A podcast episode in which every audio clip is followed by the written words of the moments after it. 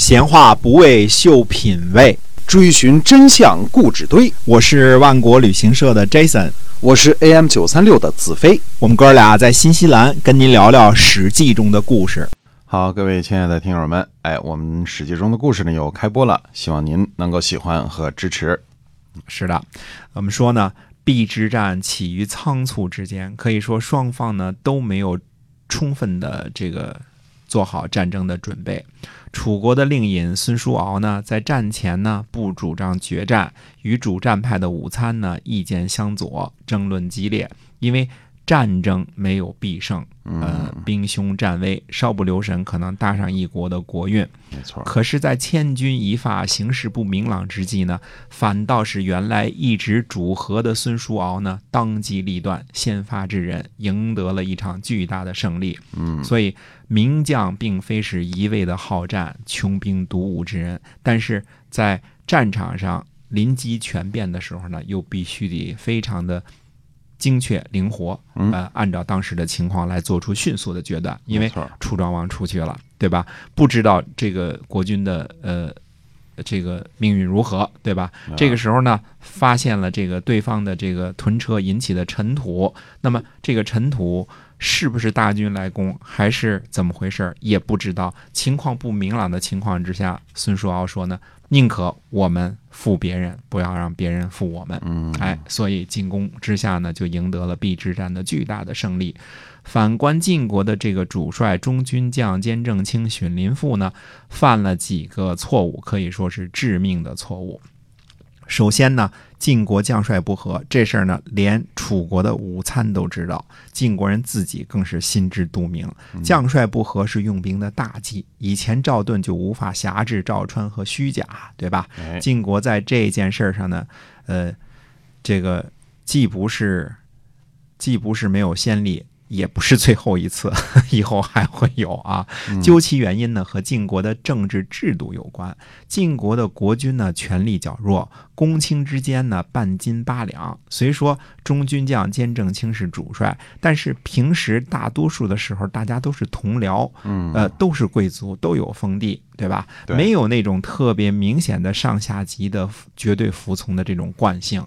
而在战场上呢，下属不听指挥。大部分时候都没有好下场。嗯，我们说大部分时候啊，呃，也就是说也有例外啊。凡事没有例外，它就不是惯例了。比如说春秋后期的吴国和楚国的白举之战就是一个例外啊。大多数情况之下呢，还是下属听从命令的时候胜面较大。嗯，听服从命令，听指挥。哎，在明知将帅不和的情况之下呢，荀林父错用了魏齐和赵瞻这俩人，明明两个心存怨气的人。一开始都是来请求挑战的，不允许你又派他去出使，结果自己决定挑战，挑战不成，反倒引起了楚国的误会，让晋军遭受了致命的打击，而且自己这方面也没有准备好，连准备都没准备。如果双方下好战书，明早决战，各自摆开阵势，应该晋国不会输得这么惨。就是因为战争呢起于仓促之间，晋军呢完全没有准备，一下子就被打的蒙圈了，大败而归。哎，用人不当，主帅荀林父呢罪责难逃。对，第二点呢，在熟知这个己方种种不利之后，那就应该当机立断，马上缔结合约，迅速撤兵。这个你还约什么日子？看什么黄道吉日啊？你看丰臣秀吉这个中国大回转的时候，马上就缔结合约，远征军迅速就撤回，回去评判去了。这个时候就要当机立断。你这种犹豫不决，自己这方面没有全胜的信息的时候，你干嘛要这个还约个日子啊？慢慢腾腾的商量是吧？准备搞个仪式，结果呢，这个。这个这是这是是非之地啊！这个这个平常怎么说？夜长梦多，对吧？哎，这个时候你自己又没有必胜的这个这个这个打算的时候，就应该赶紧的缔结合约，赶紧撤兵，对吧？嗯。第三点呢，没有听从世会的警告啊，这个积极备战，以防万一。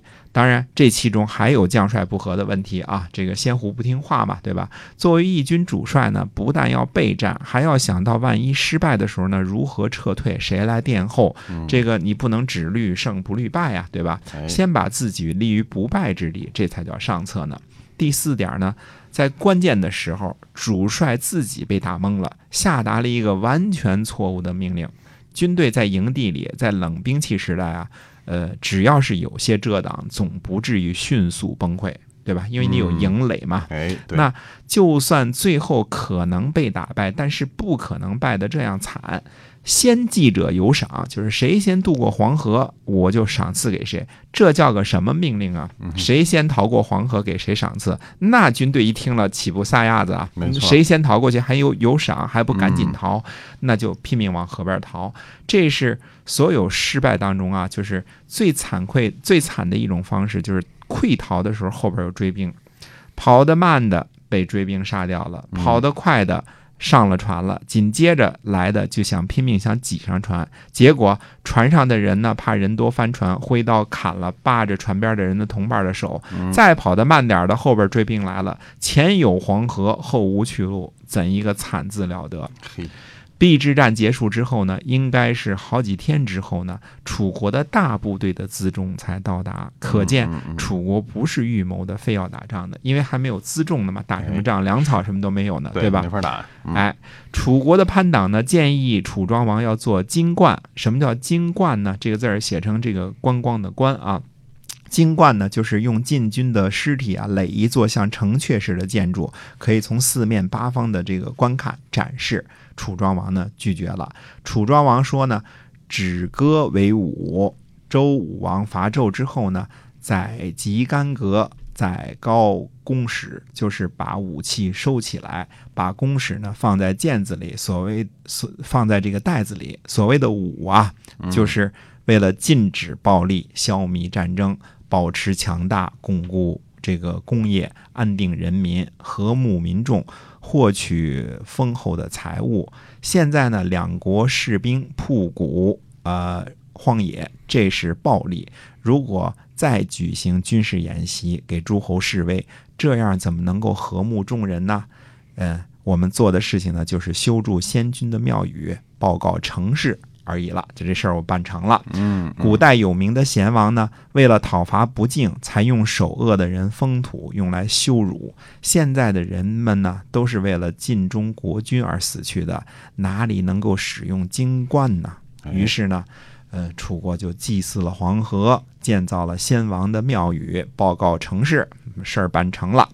注意啊，这里楚庄王的这个拆字法有借题发挥之嫌啊。啊所谓止戈为武啊，这样的拆字被后人经常的引用，就是止戈为武，对吧？大家都说这个停止干戈就是武的意思。实际上，观察这个武字儿的这个这个原先的写法，这个金文呐、嗯，呃，它的图形呢是一个大力士手里持着这个戈，这个这种武器，所以至少应该解释为有能力控制武器争斗的意思，嗯，而不是要消灭武器的意思。对，呃，如果不是解释为手持武器威胁别人的话，也应该这样解释：所谓止戈为武呢，巧妙地借用了字形以及周武王伐纣之后呢，表示收起武器，一心搞生产建设的这个史实。嗯呃，禁止干戈应该不是“武”这个字儿的原意所在啊。楚庄王呢用得好，解得妙，但是依然不是这个字儿被创造的时候的意义所指。